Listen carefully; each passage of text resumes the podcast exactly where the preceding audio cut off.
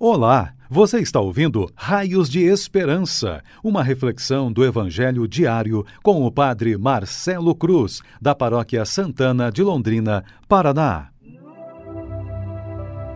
Queridos irmãos e irmãs, hoje, sexta-feira, vamos ouvir e refletir sobre o Evangelho de Lucas, capítulo 6, versículos de 39 a 42 o Senhor esteja convosco, Ele está no meio de nós. Proclamação do Evangelho de Jesus Cristo, segundo Lucas. Glória a vós, Senhor. Naquele tempo, Jesus contou uma parábola aos discípulos. Pode um cego guiar outro cego? Não cairão os dois num buraco?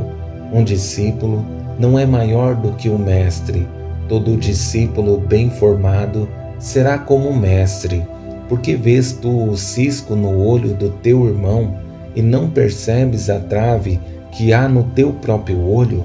Como podes dizer a teu irmão: Irmão, deixa-me tirar o cisco do teu olho, quando tu não vês a trave no teu próprio olho?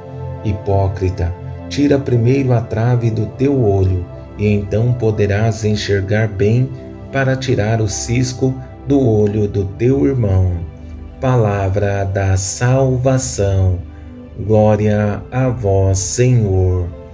Queridos irmãos e irmãs, por maior que sejam os desafios em nossas vidas, sempre podemos contar com a graça de Deus agindo em cada um de nós. Mas para que isso aconteça, é necessário que o nosso coração esteja aberto e que de fato assumamos os seus projetos, mas não é simples, porque precisamos renunciar nossas vontades, deixar de lado nossas vaidades e permitir que Deus ocupe o centro de nossas vidas. Ao nos confrontar com o Evangelho que ouvimos, chegamos à conclusão que os desafios em nossas vidas são grandes. Superá-los em nossa prática diária é exigente. Por isso, Jesus usa de três parábolas como meio para corrigirmos nossos erros, vencer nossa hipocrisia e permitir que Deus seja o centro de nossas vidas. Por isso, vamos refletir sobre essas parábolas como um caminho que nos ajuda a compreender a vontade de Deus. Nessa primeira parábola, Jesus usa de uma frase muito forte para chamar nossa atenção sobre nossa cegueira espiritual, usando das seguintes palavras: Pode um cego guiar outro cego? Não cairão os dois num buraco? É necessário entendermos que a cegueira que Jesus está nos chamando a atenção é para a cegueira espiritual.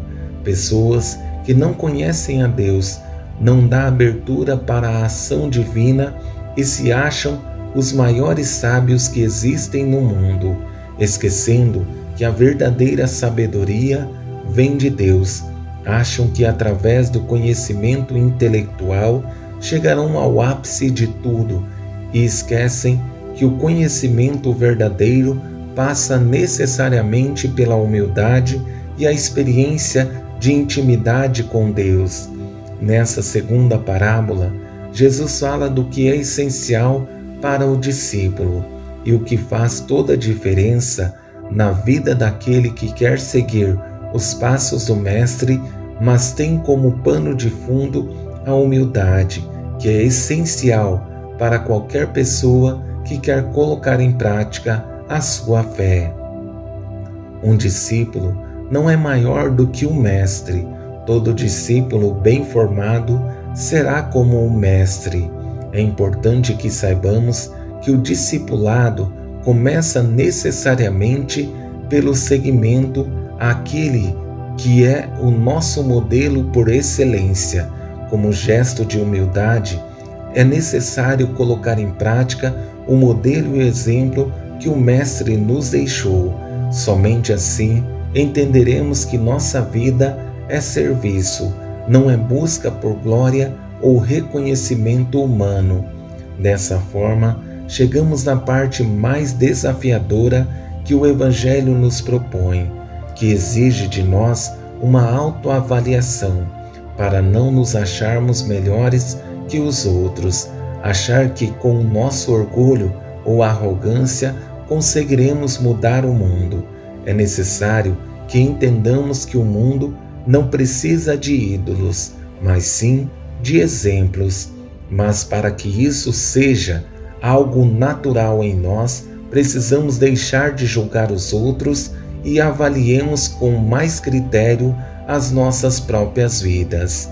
Por que vês tu o cisco no olho do teu irmão e não percebes a trave que há no teu próprio olho? Como podes dizer a teu irmão: Irmão, deixa-me tirar o cisco do teu olho, quando tu não vês a trave no teu próprio olho? Hipócrita, tira primeiro a trave do teu olho, e então poderás enxergar bem para tirar o cisco do olho do teu irmão. Precisamos entender que tudo o que fazemos de bom não pode ser motivo de glória ou vaidade da nossa parte, e muito menos achar que fazemos um caminho bom somos melhores que os outros. Precisamos entender que a humildade nos faz perceber que sempre teremos algo para melhorar e a ajuda que podemos dar aos nossos irmãos não pode ser motivo de orgulho ou vaidade, mas sim de alegria. Espero que, motivados pela palavra de Deus, consigamos fazer um caminho de conversão, superando nossas limitações e, através do nosso bom exemplo de vida e de fé, revelar esse Deus presente em nós, para que sejamos uns para os outros raios de esperança. Louvado seja nosso Senhor Jesus Cristo, para sempre seja louvado. O Senhor esteja convosco, Ele está no meio de nós. Abençoe-vos, Deus Todo-Poderoso, Pai, Filho e Espírito Santo. Amém.